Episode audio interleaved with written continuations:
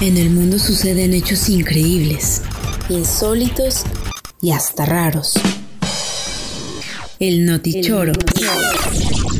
El notichoro.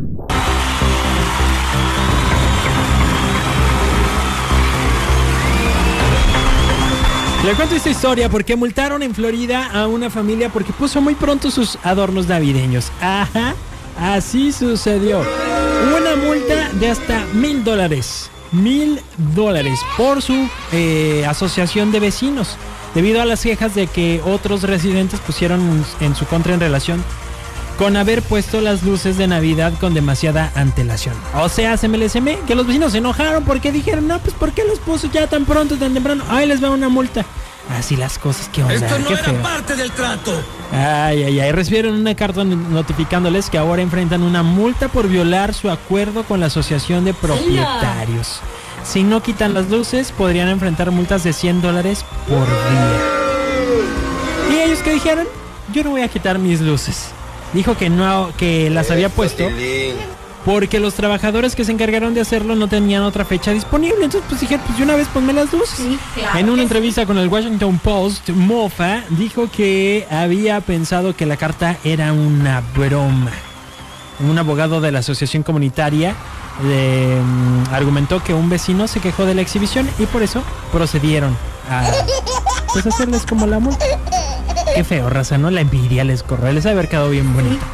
Lo que también quedó muy bonito es una toma que hicieron desde un helicóptero, más bien no desde un, en un helicóptero del gobierno de Aguascalientes. Así es.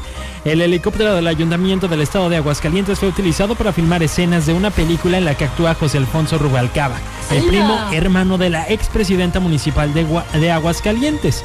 Y el propio director de la película, eh, que se llama Juntos Viviendo a Máxima Velocidad, eh, a través de sus redes sociales publicó que usaron el Halcón 1, propiedad de la Secretaría de Seguridad Pública Municipal. Eso, Tilín. En la filmación participó personal activo de la Secretaría de Seguridad Pública también, como el caso de Camilo Montes, un administrativo de la Corporación Policiaca.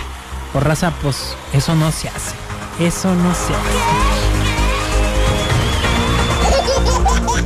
Y finalmente yo quedé de presentarles esta versión de la canción de Vete ya de Valentina Elizalde, pero interpretada pues en coreano.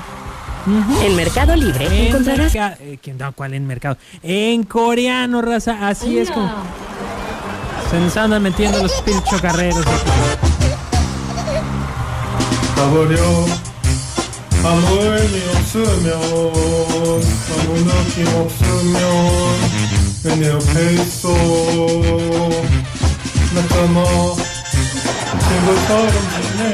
No, aparte, aparte también, desentonado está el vato también, la neta.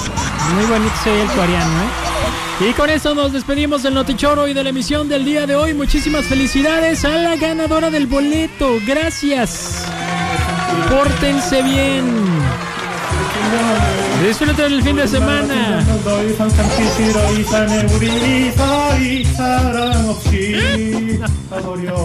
ya vámonos, Alejandro. El podcast de Checo. Podcast de Checo. Dale play en Spotify. Tune in. Apple Podcasts. iHeartRadio. Y muchos más. El podcast.